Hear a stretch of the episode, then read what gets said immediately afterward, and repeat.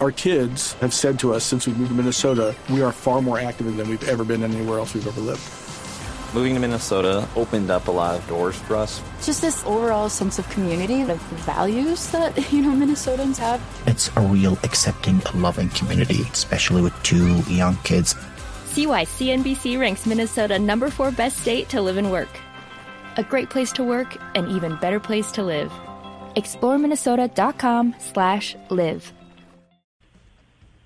Fíjate que yo os voy a hablar un poco del contexto que yo conozco con todo el cariño hacia vosotros, ¿no? Los colombianos hacia el contexto que vosotros tenéis, que puede que sea un poquito diferente, pero fíjate que nosotras, bueno, yo, varias compañeras, lo hemos estado comentando en consulta, eh, creemos que este segundo confinamiento va a ser diferente, porque el primer confinamiento aquí en España nos sorprendió bastante que en determinados contextos, como te digo, muchas familias nos dijeron que como familia les había sentado bien el confinamiento. Precisamente esperábamos lo contrario, ¿no? Esperábamos altos niveles de ansiedad, de tristeza, de depresión, pero dependió mucho de cómo el adulto pudo gestionar esto en casa, eh, el hecho de que los niños lo pudieran llevar mejor. Y ya te digo que sobre todo en niños más pequeñitos, eh, hemos notado también en algún caso, eh, con adolescentes, aunque ya es otro, es otro tema, pero muchas familias nos dijeron eso, que como familia el confinamiento les vino bien. Es, un tema que os quería, os quería abrir también y proponer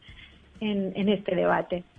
Por tanto, yo creo que el nivel de estrés no solo va a depender de la pandemia en sí, sino que también estamos viendo de qué otras variables contextuales interfieren más. Entonces, los niños más estresados van a ser niños con progenitores más estresados, ¿no? Gente que pobre pues lo está pasando muy mal, ya sea, como decíais también muy acertadamente, por la muerte de un ser querido, por el cambio económico, por el cambio laboral, por el tener que trabajar en casa, ¿no? Cuando vemos que el adulto eh, tiene un nivel de estrés más elevado, sí que correlaciona con, ese nivel de los niños. Es cierto que ellos se resienten porque lo que quieren es jugar con sus amigos, ¿no? Pero en este sentido, si montamos un buen sistema de rutinas, de hábitos en casa, de horarios, bueno, yo creo que tenemos que ser también un poquito positivos y un poco esperanzados.